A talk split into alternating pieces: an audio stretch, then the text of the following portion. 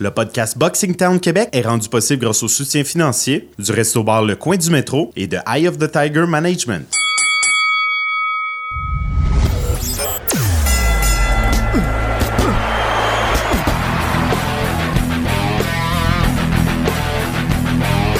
Vous écoutez le podcast Boxing Town Québec.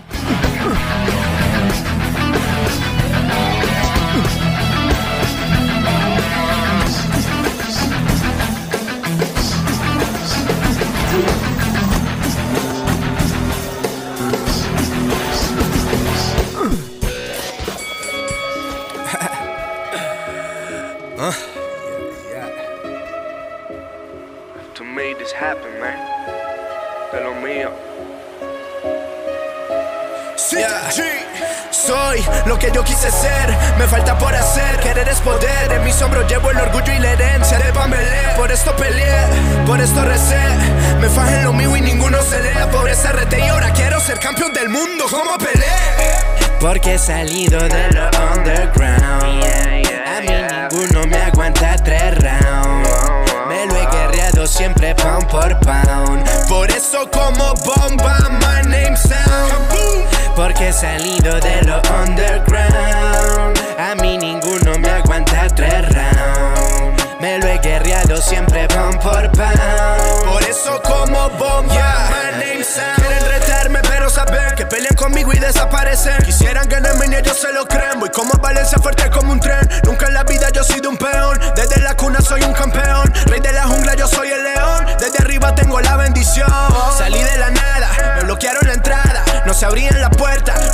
patada. La calle me ataba, parceros mataban. No es fácil para nada. De velo surgieron y a Dios alababa. Mi derecha los deja en el piso antes de la campanada. Porque he salido de lo underground. A mí ninguno me aguanta tres rounds. Me lo he guerreado siempre pound por pound. Salut tout le monde, c'est le retour du podcast Boxing Town Québec. Je peux pas vous dire si j'ai compris grand chose de la chanson, Laurent aussi. Chanson de sur euh, Oscar Kaboom Rivas, Senti. J'imagine que c'est positif. Salut Laurent. Salut moi Vincent, l'espagnol je le parle mais je le comprends pas. Ben moi, à part euh, Donde está la biblioteca, elle est où la bibliothèque? Está aquí? Ou este aquí? C'est pas mal tout ce que je sais de l'espagnol. Puis, euh, mais on n'est pas là pour parler de langue. On est là pour parler du plus beau sport sur la planète, la boxe. Quelle performance d'Oscar Rivas en fin de semaine dernière? Quel chaos percutant. Je croyais qu'il était en retard dans ce combat-là. Mais les juges avaient une surprise. Sur deux des trois, sur deux des trois cartes, Laurent, il était en avance. Est-ce que ça t'a surpris à un moment donné? Ou... Un peu, mais peut-être qu'on est trop difficile envers les boxeurs euh, locaux. Tu sais, souvent quand je suis en train de construire On ma se carte méfie. du juge, mais je suis très sévère avec le local pour pas avoir l'air de, de le favoriser. Moi, j'avais sept rondes à quatre pour euh, Bryant Jennings. Euh, J'étais clairement dans le champ. Et le vendredi passé, Vincent, j'étais très fatigué. Je m'étais levé à 2 heures du matin pour euh, euh, répéter ma chronique du 91-9 dans le miroir. Puis, euh, rendu le soir contre Rivas, là, j'en pouvais plus. Puis, euh, j'ai pas regretté un moment. hein. Il y a des, beaucoup de gens qui sont plaints que le combat était plate sur les internets. Euh, J'aimerais m'offusquer. Moi, j'ai adoré le combat. Euh, je sais pas si c'est sûr que tu as remarqué dans les yeux d'Oscar Rivas la concentration. Euh, il m'a vraiment surpris euh, défensivement. Oui, il s'est fait frapper quelques fois, mais je crois que c'est normal euh, en boxe à un certain niveau. Mais je l'ai trouvé très bon euh, en défensive. Il était, il, était compact. Puis dans les premiers rondes, on, aurait cru qu'il y avait de la misère à couper la distance, à couper le ring. Puis tranquillement, pas vite, tout ça s'est orchestré. Et quoi, quoi de quel meilleur scénario tu peux demander que l'explosion au 12e round où il se met à, à frapper des deux mains? Euh, à- Vincent, à la, les- à la mesure que les coups rentraient, les gens se levaient autour de moi au coin du métro. C'était quasiment une symphonie. Là. Les coups rentraient, les gens se levaient, et là, on s'est mis à hurler la victoire, et j'ai pas regretté de, le fait que ça faisait plus de 20 heures que j'étais réveillé. Et ce matin, on a appris que Oscar Rivas est classé quatrième à la WBO. Les autres associations vont suivre. Euh, ça pourrait être toute une année pour Oscar. Le monde est à genoux devant lui. Le lendemain de cette grande victoire d'Oscar Rivas, euh, on a vu toutes sortes. On a vu les vidéos en direct, Facebook Live de l'ami Costa et Yves, l'assureur Yves Lévesque, qui en a, qui ont, qui ont fait plusieurs vidéos. Donc, on a tout vu ce qui s'est passé dans le dans l'arrière-scène. Euh, un boxeur qui porte bien son nom, Laurent. Demetrius Andrade. Je sais que son surnom, c'est Boubou, mais moi, je veux dire boring. Quel combat plate. Oui, C'était horrible. plate, Puis t'imagines-tu que s'il se bat contre Sanders, ça va être encore plus plate? tu sais, moi, je regardais le combat un peu euh, du coin de l'œil parce que j'étais trop énervé encore par la performance de Oscar. Euh, Dimitrius Boubou qui a gagné par euh, TKO, un arrêt de l'arbitre au 12e round contre le russe Arthur Akakov. Ben, on dit Akavov. Euh, Ak- ouais, Ah, c'est ça, Akavov. ça. Parce que je, je regardais les notes sur BoxRec, on dit Akakov. Mais après ça, je, je suis allé revérifier. L'annonceur maison dit Akavov. Ben, on va lui donner, on va, on va au moins dire son nom parce que on sait, peut-être qu'il va venir nous appeler. Hey, mon nom, c'est pas ça. Mais en Ben, tout on, cas, on sait que quand même, euh, je pense pas qu'on a atteint le 1000 auditeurs en Russie, mais je pense qu'on est à 950 Russes qui nous écoutent. Il faudrait regarder nos chiffres. Euh, Dimitrius Andrade, euh, l'après-match était quand même drôle? Il a dit J'ai le meilleur jab de la planète. Si vous voulez voir c'est quoi euh, un jab, réécoutez mon combat. Et c'est à moi que revient euh, le luxe d'affronter soit Canelo ou Golovkin. C'est moi qui devrais être le premier en haut de la liste pour euh, les combats très payants. Et comme il déclare ça sur DAZN, euh, deux jours après, la WBO l'oblige à affronter dès, son prochain combat Billy Joe Saunders, qui est devenu aspirant obligatoire de la WBO. On a levé sa suspension euh, qui était, je pense, prévue initialement pour neuf mois. On a réglé ça qu'un petit quatre mois. C'est comme un peu comme la prison au Québec, hein, c'est temps contre triple. Puis euh, là, euh, Andrade devra faire face à Billy Joe Saunders. Et tu as raison, Vincent, ça va être un combat euh, pour les puristes. Ça va être un combat qui pourrait être un peu plate par moment, mais gaucher contre gaucher, ça risque de donner un, un grand spectacle. euh, dans les combats de la fin de semaine, il y a eu aussi celui qui a pensé. Je sais pas ce qu'il a pensé, mais il a pensé qu'il battait Manny Pacquiao. Adrian Broner, quel joke ce gars-là, là. ça n'a pas d'allure. C'est Ouais, sûr qu'il niaise, c'est sûr qu'il. Laurent, c'est sûr qu'il niaise. Ça n'a pas le choix. Je viens, viens d'oublier, je pense que c'est Jim Gray, le commentateur, que il demande à Adrien Brunner tes, impré- tes impressions d'après-match. Puis là, Brunner dit Ah, j'avais gagné ce combat-là. Euh, L'idée de Brunner, c'est sais, le combat contre Pacquiao Mayweather est tellement payant que je pouvais pas euh, faire dérailler le combat. Puis là, Jim Gray, il dit Ben, c'est parce que tu lances huit coups de poing en moyenne par ronde. Comment tu crois avoir pu battre Pacquiao? Là, Brunner est parti un peu dans, dans ses folies. Dans Brume. Gray, Gray a mis fin tout de suite à l'entrevue. Euh, ça n'a aucun bon sens. Adrien Brunner, beaucoup de talent, mais je ne sais pas à quoi qu'il pense. Il ne peut pas gagner Ah, il pense un pas, c'est sûr combat pense en pas. lançant huit coups de poing par ronde. Puis Manny Pacquiao, je l'ai trouvé très bon pour un boxeur de 40 ans, mais il a, je pense qu'il n'a plus la force de frappe pour geler quelqu'un dans l'élite chez les cas à 147 livres. Mais il Je très bon. Oui, mais s'il veut continuer sa carrière, je crois que le matchmaking va être fait euh, à la mode. Je crois pas que vous allez voir, comme j'ai entendu cette semaine, des Errol Spence Crawford. ou, ou c'est ça, ou Crawford devant lui. euh, croyez pas trop à ça. Même Sean, même Keith Thurman, qu'on va parler plus tard, je pense que peut-être une revanche contre Jeff Horn ou faire monter un, un 140 livres contre lui, mais il va falloir que le matchmaking soit fait un peu douillet. J'ai eu de la peine pour le japonais d'adoption Jorge Linares, qui on a vu euh, dans un reportage de Dazone, euh, c'est euh, dirigé vers le Japon, parle le japonais sans accent, à ce qui paraît, mais euh, il en a mangé une pas pire.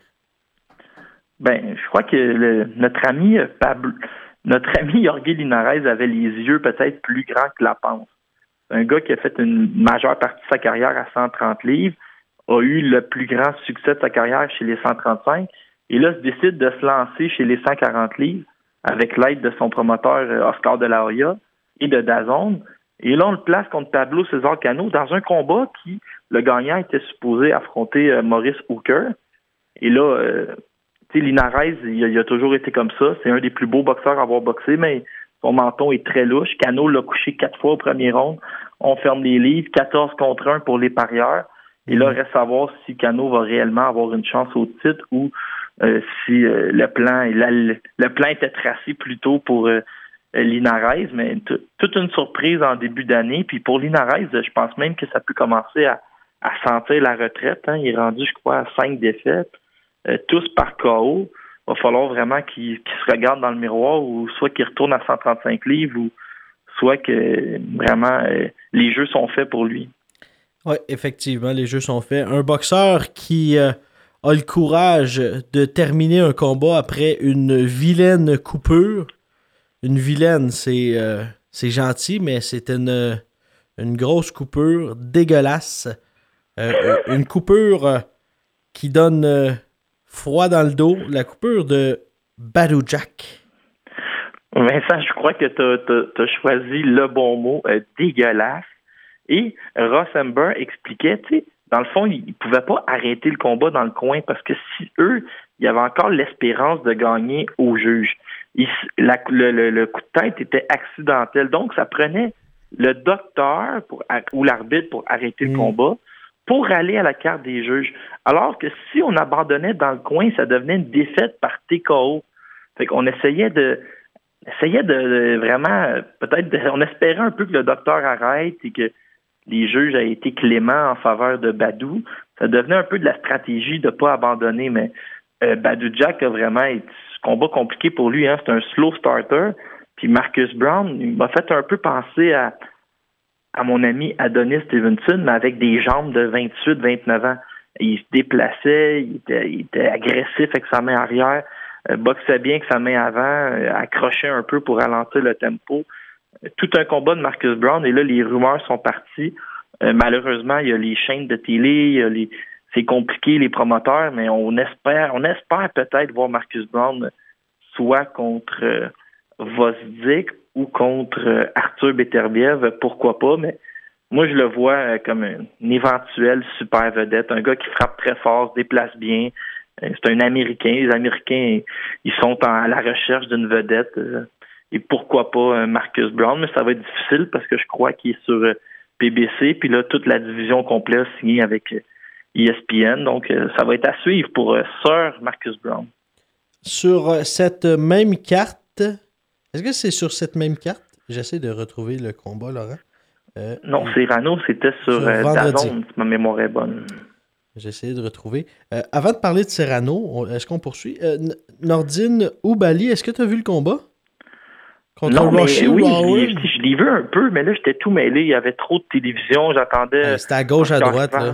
C'était pas Canadien jouait en même temps, mais j'ai vu que le Français avait battu euh, Warren. Et les commentaires que je voyais souvent sur Twitter, c'est que euh, l'Américain, euh, pourrais même pas faire, mais il pourrait même pas fendre une feuille mobile en deux. On, riait beaucoup de sa force de frappe sur l'Internet.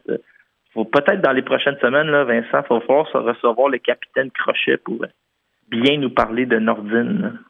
Et un box... Oui, et peut-être même Ross Amber, parce que Ross Amber était dans son coin, portait les couleurs fières, couleurs de chez Rival, donc on pourra euh, discuter de tout ça. Euh, Amanda Serrano? Oui, devenue championne dans une septième catégorie de poids.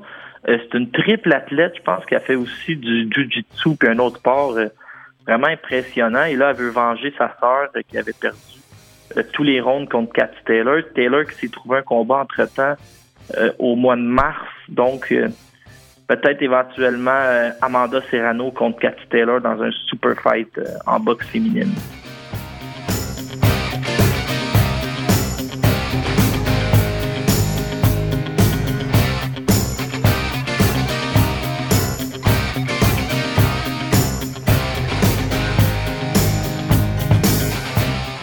Ce samedi, au Casino de Montréal, Eye of the Tiger Management présente une autre carte de boxe excitante. D'ailleurs, vous pouvez euh, commander sur punchinggrace.com. Vous pouvez vous abonner également sur euh, www.punchinggrace.com. Ça vaut vraiment la peine. Des reportages exceptionnels. Et en prime, vous allez pouvoir euh, regarder Laurent Poulain lors de certaines émissions et Mathieu Germain, grande finale contre Steve, le dragon Claguette. C'est ce samedi. Il y a- je ne vais pas les nommer, mais il y a des juges qui m'écrivent. Ça va être excitant comme combat. Ça va être incroyable. Laurent, quelle finale? On Ouais, va recevoir comment- com- commençons par la finale, euh, Vincent. Moi, j'étais énervé. Là. Ça fait une couple de semaines qu'on qu'on rêve à ce combat-là. Ça fait une couple de mois. Tu sais, veut, veut pas quand Steve Claggett est allé. Tu sais, Steve Claggett, là, il va falloir qu'on commence à lui donner euh, ses lettres de noblesse. Il est allé battre, je- j'en reviens souvent avec ça, mais il est allé battre Emmanuel Robles aux États-Unis sur la première carte de Roy Jones. Il a joué le trouble fight. Après, il est venu ici. Il a battu Yves Ulysse Junior, que tu le veuilles ou non, euh, sur Boxrec, c'est marqué qu'il a gagné. Après ça, il est allé, écoute, comment se compliquer la vie? Il est allé à Boston contre un Irlandais le 17 mars. Il a perdu une décision très serrée. Il a envoyé Danny O'Connor au tapis au septième round. Comment tu veux gagner, Vincent, la journée de la fête de la Saint-Patrick aux États-Unis contre un Irlandais à Boston? Ça. C'est un peu compliqué la vie. Faire une décision très serrée. Après ça, il va affronter Petros Ananian, qui est dans les classements chez les 147 livres. Et là, parce que c'est chez les 147 livres, vu que la pesée a lieu le jour même à Toronto. Il affronte Ananian, qui est classé chez les 140, qui a 300 combats amateurs, qui est un immense prospect en Ontario, qu'on est allé chercher en Russie. Dès le premier round, Claguette est sur les faux il se relève, gagne une majorité des rondes, et puis il part avec le combat. Tu sais, c'est ça, là, les quatre derniers combats, vous voyez, c'est quoi Steve un, c'est un briseur de fiches.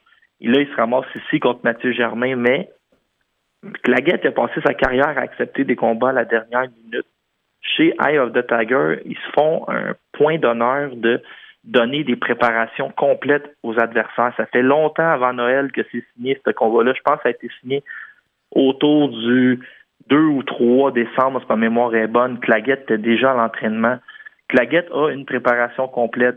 Mathieu Germain dans la forme de sa vie. Personne n'a d'excuses samedi soir. Le combat, pour les stylistes, c'est un combat parfait. Steve Claguette, c'est un gars qui met énormément de pression, mais qui met une pression intelligente. C'est pas un gars qui va s'ouvrir euh, les deux mains larges en avançant ou frapper à répétition. Mathieu Germain, lui, c'est c'est de la poésie sur le ring. Il se déplace, va chercher ses angles, a tendance à frapper qu'une grosse main droite, puis à rien mettre en arrière de la main droite. Ça fonctionne à un certain niveau. Contre Steve Laguette, là, t'as beau te déplacer, l'atteinte de toutes tes forces, qu'est-ce qu'il va faire avec Laguette? Il va continuer à avancer sur toi. Fait qu'il faut que tu le frappes, tu le frappes, tu le frappes. Tu peux pas te permettre de d'arrêter puis de regarder le coup que tu viens de lancer. Fait que ça, va être excitant au coton. Il va y avoir euh, vraiment un nombre de coups de poing lancés. Ça risque d'être effrayant pour les gens de CompuBox. Beaucoup de coups de poing lancés. Ça va être euh, tout de suite, je fais une prédiction, ça va être dans les candidats pour le combat de l'année. Euh, vous voulez pas manquer ça à la maison. Euh, moi puis Vincent, on veut pas manquer ça aussi. On va trouver le moyen de l'écouter grâce à, à Punching Grace pour les gens qui sont à l'extérieur de la ville. Il n'y a plus un billet. Les billets sont partis, je pense, euh, Comme des petits pains chauds. comme des petits pains chauds. D'un après-midi, il n'y avait plus de billets. Pour vous donner une idée, tout le monde veut voir ça au Canada. Même il y a une petite rivalité. Hein. J'ai vu plusieurs de mes amis albertains faire des posts Facebook pour dire que le meilleur 140 au Canada, c'était Steve Claggett, qu'on le veuille ou non. Puis oui, il a battu Ananian, il a battu Ulysse. Fait qu'il faut quasiment y donner pour le moment. Mais là, Germain, euh, couteau entre les dents. Le titre de la IBF internationale est en jeu. Le titre de la IBF nord-américaine est en jeu. On, on peut penser que le gagnant est parachuté dans les classements. Donc, euh, Ouais, j'ai l'impression Euh, aussi. tout est là. Mais je pense que ça va être un combat serré, Laurent. Puis que ça va sûrement se rendre à. Ben, pas sûrement, ça va se rendre à la limite. Décision partagée, mais euh, je te dirais que Mathieu Germain euh, va aller chercher cette victoire-là. Puis peut-être même euh, partagée ou unanime, mais très, très, très, très serré combat dans le petit ring du Casino de Montréal. Tout à l'heure, au podcast, on recevra Jason Toufexis du meilleur podcast en anglais, Great Fight North. On vous invite à aller aimer leur page également. Médias sociaux sont un peu partout. Donc, euh, Jason, qui est très, mais très sympathique, vous invite également à aller l'ajouter sur, euh, Twitter pour euh, discuter avec lui. Il connaît très bien sa boxe. Puis on va recevoir également Carl Vaillancourt qui va y aller des forces de chaque boxeur, de Steve Claggett et de Mathieu Germain. J'ai l'impression que Germain va euh, même euh, va être capable de, de ne pas faire les mêmes erreurs que Yves Junior Ulysse euh, lors de cette performance-là. Même si tout le monde, Laurent, disait Ah, Ulysse a gagné, Ulysse a gagné, mais comme tu l'as dit, ben, la défaite est quand même là. Donc Germain ne fera pas la même erreur, c'est-à-dire euh, ne pas dominer ce combat-là. On verra. Mais euh, Vincent, Vincent, il va quand même avec une décision partagée, donc euh, combat Non, il euh, euh, chaudement disputé. Moi, je vais y aller avec ma prédiction. Les trois quarts des juges identiques, 98-92. Mathieu Germain fait un gros statement puis lance un message à la division des 140 livres ce samedi soir. J'ai hâte de voir ça.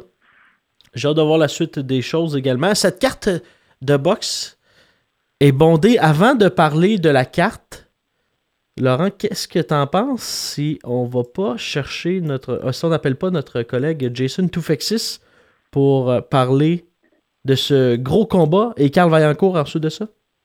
Je suis d'accord. L'entrevue de la semaine est une présentation de Nicolas L'Espérance Notaire. 514-889-9579. Avec Nicolas L'Espérance, la compétition est mise hors de combat. Le meilleur animateur du podcast Great Fight North. Un nouveau podcast, Jason. Tout d'abord, bonjour. Oui, bonjour mon ami, ça va? Ça va super bien, toi? Excellent, excellent. Je suis pas mal froid ici à Ottawa. Je pense que c'était moins 28 hier soir, mais euh, c'est, à part de ça, je suis très bien. On s'est parlé il y a de quoi quelques jours de ça et je t'ai dit comment il faisait froid à Edmonton. Euh, Aujourd'hui, c'est une chaude journée moins 2 et il annonce 5, Hey. 5 cette semaine. Ça, c'est du euh, t-shirt et shorts. euh, Ah ben oui, on, ça, là. on sort les sandales puis euh, on s'en va à la plage. C'est- ça, on est, ça. on est rendu là. Il y a un gros, gros combat de boxe cette fin de semaine au Casino de Montréal. Mathieu Germain contre Steve Claggett. Parle-nous justement de, de- parce que c'est le deuxième combat Québec-Alberta. Oui. Version Québec-Alberta. Claggett qui avait remporté le premier contre Ulysse, maintenant s'attaque à Mathieu Germain. Parle-nous de, de ce combat-là généralement. Ah, je suis tellement excité pour ce combat-là, mon ami. Euh, euh, écoute, pour moi, Claggett contre Ulysse en 2017, ça c'était le combat de l'année euh, au Canada. Puis l'année passée, en 2018, moi je pense que Mathieu Germain contre euh, Uruz Kieta était le combat de l'année au Canada. Puis honnêtement, je pense que il y a une grande chance que Claggett euh, contre Germain euh, samedi soir, ça va être le combat de l'année euh, 2019 en Canada aussi. Puis on est seulement, euh, c'est, on est jusqu'en janvier maintenant. C'est fou comment ces deux gars, ces deux gars dans un, un petit ring également euh, qui Ah vont ouais. s'affronter. Ça, ça, euh, à quel point la- parce que c'est c'est tellement gros comme comme combat. Mathieu Germain est quoi dans, dans le top dans, dans le top 15 mondial. Euh, Steve Claggett aussi. Qu'est-ce que ça représente pour la boxe au Canada? Ah, ça, ça représente euh, beaucoup. Euh, c'est le, le gagnant ici, il y a beaucoup de chances, euh, pas juste au Canada, mais euh, après qu'il rentre au euh, top 15 de la IBF, euh, il y a du chance de, de- des gros combats même aux États-Unis euh, internationaux. Alors c'est vraiment un grand combat. Puis euh, cette division-là, il y a beaucoup de talent, beaucoup beaucoup de talent. Alors ça c'est euh, c'est vraiment grand. Quel sera le, le plan de match pour euh, Steve Claggett s'il veut battre un deuxième Québécois dans, dans les dernières années? Bon, tu sais, euh, on sait que Claggett, il va apporter le, du pression, pression intelligent, mais de pression pour trois minutes chaque round pour dix rounds. Euh, son conditionnement physique est vraiment impressionnant. Euh, il est très fort physiquement aussi. Euh, il peut cogner, il, fra- il frappe fort. Il y a 17 KO euh, dans ses combats. Euh, alors pour lui, euh, c'est vraiment un, un- un plan de match similaire que son plan de match pour euh, Yves Junior Ulysse. C'est de la pression euh, non-stop. Et puis il faut couper le ring. Puis cette fois-ci, je pense que même le ring est même plus petit que celui pour euh, Ulysse euh, contre Claggett. Alors euh, ça, ça c'est de bonnes nouvelles pour euh, pour Claggett, c'est sûr. Euh, pour Germain, par contre, moi je trouve que Germain, il, ses compétences sont incroyables. Euh, son boxing IQ, on dit en, en, mm. en anglais, là, l'intelligence dans le ring est parfaite. Il a les mains très très vite. Euh, il peut lancer des combinaisons flashy, tu euh, il utilise des, angles euh, et surtout son footwork. C'est le plus important pour lui euh, cette fin de semaine. Il doit trouver des façons de d'avoir un peu d'espace entre lui puis Steve Claggett s'il veut gagner. As-tu l'impression que Mathieu Germain peut faire mieux, peut livrer une meilleure performance Yves Junior Ulysse euh, le soir du 24 octobre 2017 contre Steve Claggett? Oui, oui, je pense que c'est possible. OK? Euh, parce que je pense que Ulysse, il a fait des fautes euh, en 2017 contre Claggett il prenait des temps où il ne, lançait pas assez de, de, euh, de coups de poing. Euh, alors, c'est très important pour Germain, chaque fois que Claggett lance un, coup, il doit lancer trois de retour. Puis, alors, le conditionnement physique pour Germain est très, très, très important euh, cette fois-ci. Qui tu penses qui va l'emporter? Oh man, pour moi là, celui-là c'est vraiment un combat 50-50. Euh, mais moi, mon cœur, ça me dit euh, Mathieu Germain par décision, euh, peut-être comme 6 rondes à 4.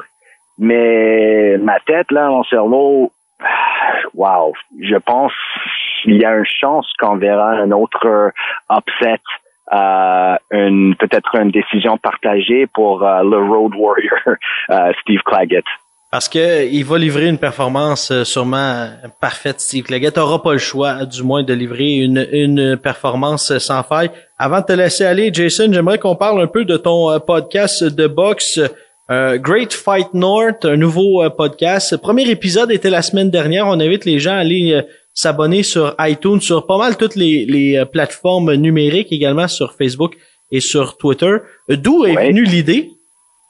Ah, tu sais, euh, moi puis euh, Ryan Scalia, mon euh, partenaire sur sur le podcast, mon co-host.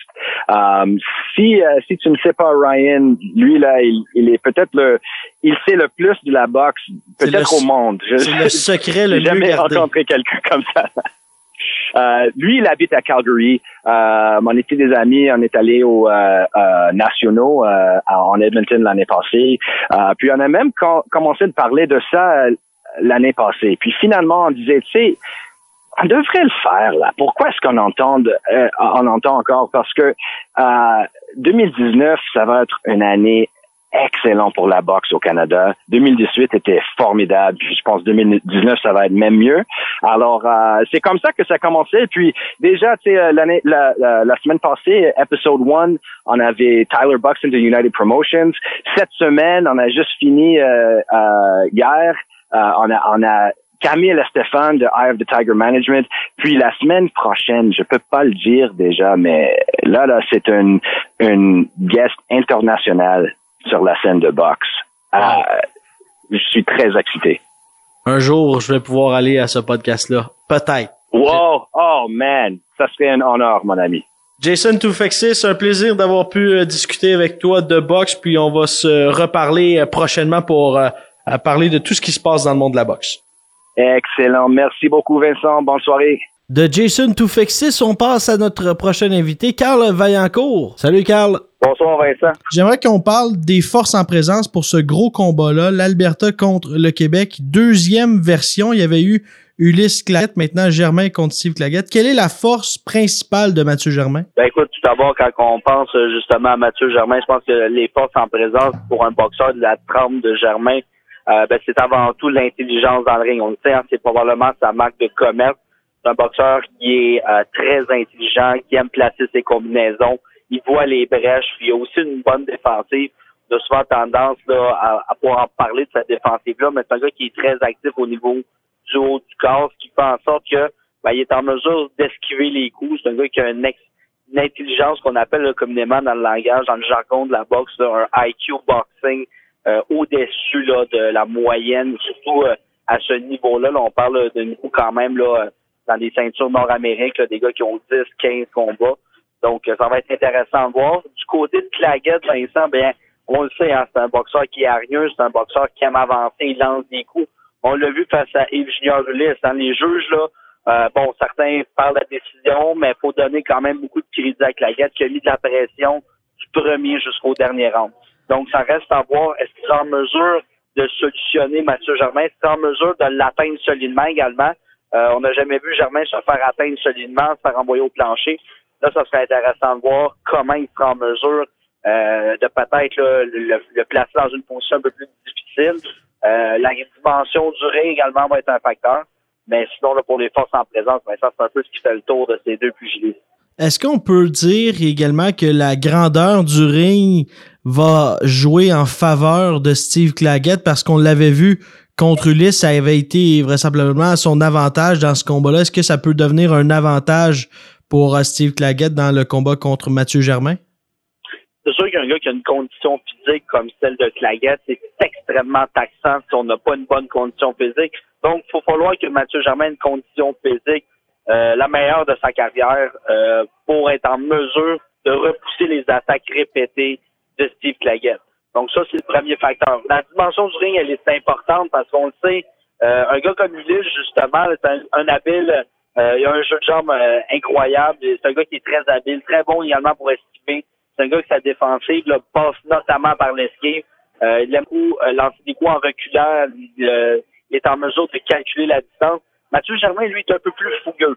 J'ai l'impression que Germain va peut-être avoir plus de tendance à se planter les pieds au centre du ring et peut-être échanger, tenter d'esquiver, revenir dans les coups euh, et échanger avec euh, Claguette en espérant l'atteindre solidement pour qu'il soit moins... Euh, et la question qui est sur toutes les lèvres, est-ce que Mathieu Germain peut mieux faire qu'Yves Ulysse dans ce combat-là? moi, je suis premier à, considérer que Ulysse euh, n'avait peut-être pas perdu ce combat-là. Là, écoute, la décision des juges, je, respecte ça. C'est quand même un métier qui est cruel, qui est très difficile également. Et c'est toujours une question de perception. Est-ce que Germain va peut-être être plus chanceux au niveau de la carte de pointage? C'est ce que je pense. Euh, la raison à ça, c'est que, ben, comme j'en parlais un peu plus tôt, c'est vraiment une question d'intelligence dans le ring. Hein. Un gars qui est euh, qui a la facilité à comprendre les situations, euh, il va s'adapter également tout au long du combat.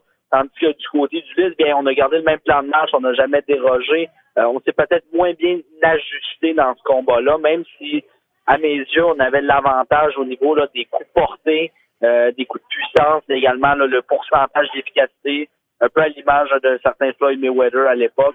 et lorsqu'on regarde ça, bien, dans l'ensemble, Mathieu Germain, lui, va peut-être être un peu plus incisif, un peu plus pesant dans ses coups.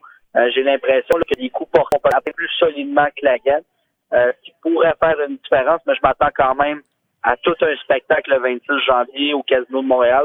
D'après moi, on va avoir une décision partagée ou une décision euh, une décision majoritaire euh, du côté de Mathieu Germain, mais ça ne sera pas simple. On va parler, d'après moi, d'un combat qui va se terminer par un, peut-être deux rounds d'écart, mais on verra pas un, 100, un 190 dans ce combat-là. Carl Vaillancourt, merci. Un plaisir, Vincent. Aïe, aïe, aïe. Carl Vaillancourt et Jason Toufexis. Les deux prédisent des victoires de notre ami, le sympathique, l'excellent, le talentueux, Laurent Poulain, non. Mathieu Germain, les deux le prédisent. Laurent aussi, je le prédis. J'ai hâte de voir ce gros combat. Laurent, le reste de la carte, ça quoi ça va ressembler la carte du 26 euh, janvier prochain au casino?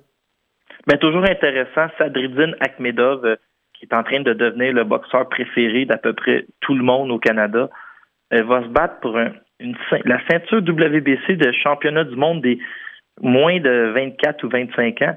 Et il va affronter euh, Abraham Juarez, un boxeur de 22 ans, euh, du Mexique, tu sais, qui a une fiche bien correcte, là, qui a l'air d'un, d'un tough. On peut dire euh, simplement que c'est la meilleure opposition qu'il va avoir devant lui en carrière. Et Euh, pour que la WBC ait accepté de sanctionner le combat, il faut que Juarez euh, soit quand même un bon boxeur. Là. Fait que ça, c'est c'est à suivre, c'est intéressant.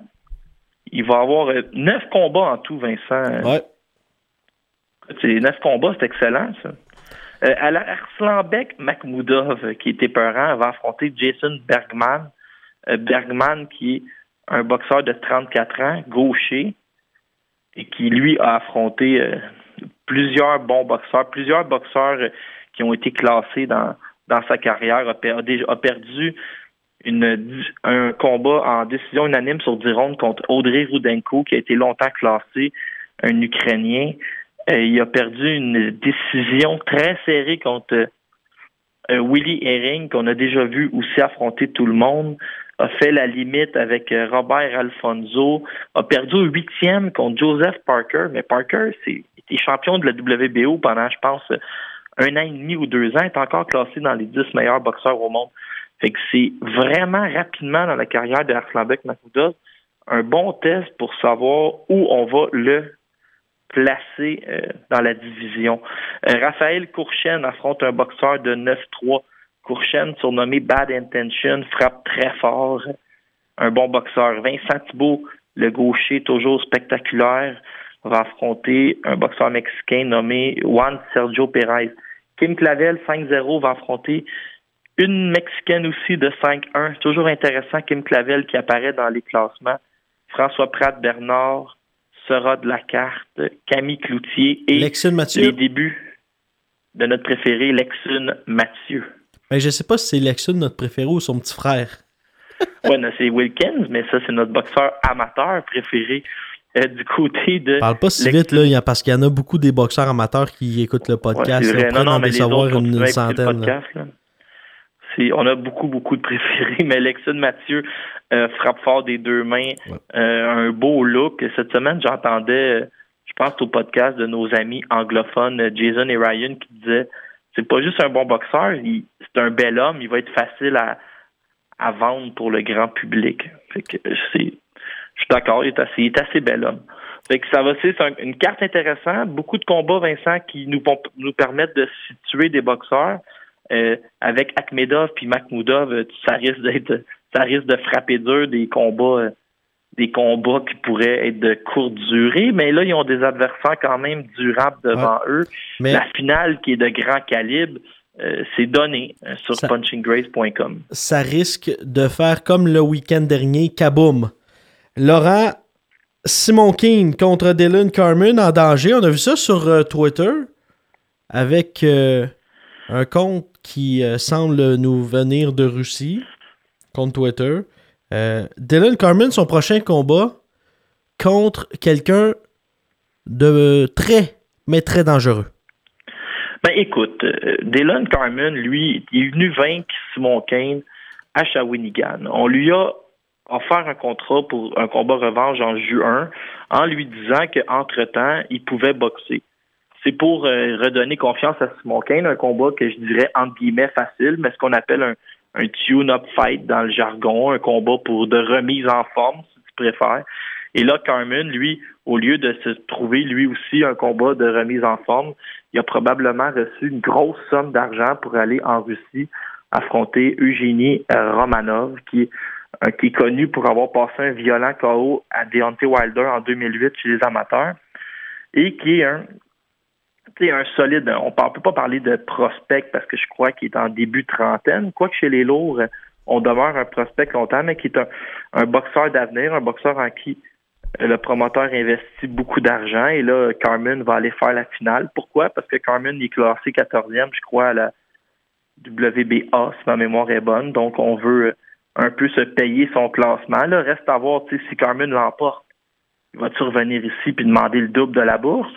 Puis s'il perd, eh, comment il perd? S'il perd une décision partagée, OK, mais s'il se fait knocker au premier puis et ça prend des semaines à s'en remettre, il ne pourra pas affronter euh, Kane. On sait que l'idée d'aller à Shawinigan, c'est de faire ça l'été avec le grand tailgate dehors. Je crois pas qu'on va aller à Shawinigan l'hiver.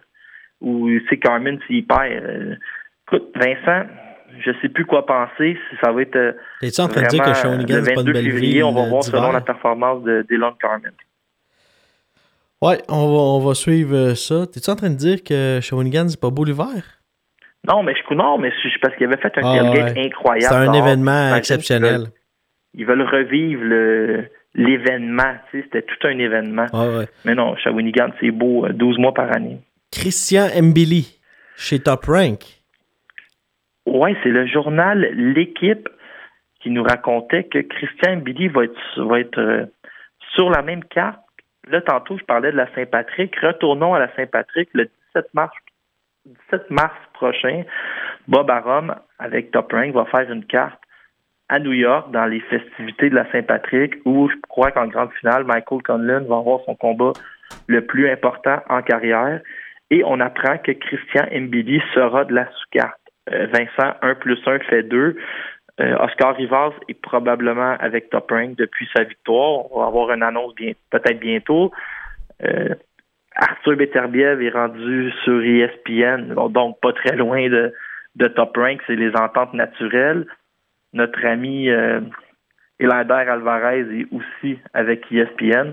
Fait qu'on peut penser que peut-être euh, Christian Billy soit signé avec ESPN ou soit intéresse euh, Top Rank dans une copromotion. Ça va être euh, vraiment une bonne nouvelle pour Mbili. Je pense que ses trois derniers combats étaient en France. Là, on nous dit que ça va être son plus gros test en carrière. Il est rentré dans certains classements comme la WBC qui tient top 40. C'est un gars qui fait peur, qui arrache littéralement des têtes depuis le début de sa carrière. Il a un physique incroyable pour son âge, frappe fort, euh, champion d'Europe, cinquième aux Jeux olympiques. Euh, le talent, il sort par les oreilles, puis écoute, on- tant mieux pour celui qu'on surnomme solide.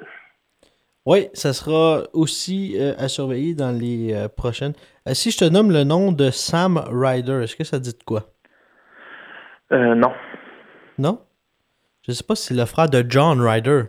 Sam Ryder, golfeur de la PGA. Oh. John Ryder contre David Lemieux? John Ryder, c'est un, box- un boxeur euh, à la WBA qui a gagné ses trois derniers combats, c'est des d'excellents adversaires. Il s'est ramassé aspirant, je crois, numéro 3. Et là, pourrait se battre contre David Lemieux dans un combat d'aspirant obligatoire pour la WBA. Yep. Ceinture qui appartient à euh, Saúl Alvarez. euh, c'est compliqué que la WBA a probablement plusieurs ceintures. On voudrait placer ce combat-là en demi-finale du combat de Canelo contre Daniel Jacob. Euh, là, là, la question que tout le monde se pose, c'est oui, mais c'est à quel poids le combat? C'est un combat qui aurait lieu chez les 168 livres et ça a brassé cette semaine. Le mieux dit espérer être capable de retourner à 160 livres. Marc Ramsey dit si tu retournes à 160 livres, je serai pas là. Donc, euh, je sais pas si on essaie d'acheter du temps. Le mieux, parle encore des 160, mais là, on ferait un combat entre-temps à 168 livres contre John Ryder. Pour plusieurs, c'est un combat difficile. C'est un combat qui, qui, qui semble être 50-50 sur papier euh, parce qu'il y a des réponses qu'on n'a jamais. Est-ce que le mieux pourra amener sa force de frappe dans la division en haut? J'ai l'impression que oui, mais il va affronter des gars quand même forts physiquement, un peu plus corpulents peut-être. Mais le mieux contre John Ryder, là, vous voulez voir ça, il- c'est pas l'action qui va manquer et possiblement le 4 mai prochain, surveiller les annonces. Les combats du week-end. Monguia contre Inu. Et il y a également. Quel autre combat à surveiller, Laurent? Combat. One Time Thurman qui fait One Time Thurman. un retour, hein. Ça fait des quasiment des années qu'on ne l'a pas vu, je pense. Je crois qu'il est champion. Je pensais euh, qu'il était encore en sabbatique. je pas, je sais pas qu'est-ce qui se passe avec euh, Keith Thurman. Hein. C'est un boxeur qui promettait beaucoup, qu'on avait l'impression que l'argent allait tomber sa tête. Puis là, on le voit de, de moins en moins boxer. Ça semble toujours euh, assez compliqué, Vincent, dans son cas. Euh, c'est quoi là? OK, euh, ouais, James Monguia contre Takeshi Inoue. Euh, cette semaine, on a appris que James Monguia, qui était déjà signé avec euh, Golden Boy Ouais. Promotion, signait un long contrat avec le réseau Dazone. Un contrat de, Vincent, tiens-toi bien, un contrat de 5 ans. Là, ça ne nous dit pas euh, combien de millions. Lui, il a 22 ans et il va faire disputer son premier, son premier combat sur ce contrat-là le 26 janvier prochain au Toyota Center de Houston et il va se battre contre le japonais Takeshi Inoue, qui est, je crois, le frère ou le cousin de Noya I- Inoue. Puis c'est très injuste, hein, parce que Monguya est favori, je pense, à 50 contre 1. Euh, allez voir les photos, Monguya a l'air d'un monstre comparé à Inoue. Il est vraiment plus gros euh, physiquement. Inoue n'a jamais affronté d'adversaire qui avait du bon sens. Puis la grande injustice, là, j'aimerais dire- j'aimerais vous annoncer une grande injustice. Sur le poster du combat, Inoue est même pas là. On voit son nom, mais l'image est même pas là. Tu sais, d'habitude, l'image c'est un beau face-à-face, là, comme euh, Jason Tufix fait les, plus beaux posters. Mais là, on a, on a même pas d'adversaire. On a juste la face de, de Monguya. Ah, mais on sait comment ça finit ce combat-là. oui, oui, je le sais, mais au moins un peu de respect pour l'adversaire. mais un combat peut-être un peu euh, un petit peu facile. N'ayons pas peur des mots. Euh, Keith Thurman, lui, va affronter euh, José Lito Lopez. Il favorise à 14 contre 1. Le frère de Jennifer. Oui, c'est ça. C'est un peu. euh, c'est un peu c'est un peu plate, mais pour les gens qui vont écouter la télévision, ça a beaucoup de bon sens parce que la demi-finale, c'est Léo Santa Cruz contre Miguel Flores. Il va te chanter All the Single Ladies? non, non, non. Je pense pas. Non, mais. Non, ils vont. Ça, c'est ils vont pas Beyoncé. On me dit à l'oreille que c'est ça- Beyoncé. C'est à au Barclays Center. Il va y avoir aussi un combat entre Adam Konaki, euh, qui est un Polonais qui a à peu près notre shape, Vincent, mais qui se déplace rapidement puis frappe très fort. Comment ça, notre un- shape? Non, euh, je voulais juste dire que Léo Santa Cruz ne bat pas pantoute sur cette carte-là. Je sais pas qu'est-ce qui m'a pris, Vincent. Euh, Je suis désolé. Mais il va y avoir euh, Adam Konaki, un boxeur polonais qui frappe très fort, qui est très en vue par PBC, qui va affronter Gérald Washington. Washington, qui est ce boxeur qui aurait dû affronter Oscar Rivas avant que l'État de la Californie se mette à capoter sur les yeux de, de Rivas. Donc, quand même, un- la, la- la demi-finale, ça va être excellent. Konaki contre Washington. Thurman devrait faire une bouchée de, de José Lito Lopez, mais ce que je vous conseille, là, ça, ça devient compliqué parce que il y a la carte euh, de Germain contre Claguette. Euh, Il y a aussi la carte euh, De Munguia. de Munguia. Il y a la carte de Keith Thurman. Là, Vincent, je connais pas grand monde qui ont trois télévisions. Donc, je résous vos problèmes. 10719 rue La Jeunesse à Montréal. Présentez-vous au coin du métro. Et Costa, personnellement, Costa, personnellement, vous lui dites que c'est moi et Vincent qui vous envoie. Et il vous trouve une table avec une vue sur trois téléviseurs qui vous montrent chacun un combat différent. Donc, euh, la meilleure euh, aubaine en ville. Avec les meilleurs serveurs en ville. Ouais, tu salues ton ami euh, Alex euh, par le fait même. Alex et Valérie, les deux meilleurs serveurs du resto bar Le Coin du métro. Et euh, Costa également euh, pour les gens parce que c'est un de nos euh, commanditaires le 3 février. On vous invite le 2, oui, à assister au combat d'Elader Alvarez, mais le 3, le Super Bowl. Costa 50 Il y aura un buffet, hot dog, pogo, aile de poulet, frites, pizza, sandwich. Au deuxième étage, 50 Pas juste pour ça, alcool à volonté. OK, c'est 50 dollars euh, pour le manger et un autre 50 pour l'alcool. Non, non, non. C'est Hein? au complet. Mais notre ami Costa, comment, comment il va rentrer dans son argent maintenant? La faillite comme Caroline Néron. N'a pas de bon sens. Il va falloir que, que- Costa va falloir qu'on y parle puis dire d'augmenter ses prix. Parce Je ne sais pas ce que euh, sa blonde Valérie y fait, mais je pense que Valérie est pas au courant des prix, puis je pense qu'également euh, Yanni, son frère, est pas au courant des prix. Mais en tout cas, il est heureux, puis quand il est heureux, les prix diminuent. Fait que c'est bon pour euh, le public. Puis il donne plus d'ailes de poulet. Laurent, on se reparle la semaine prochaine en espère non, avec une victoire de G-Time, Mathieu Germain.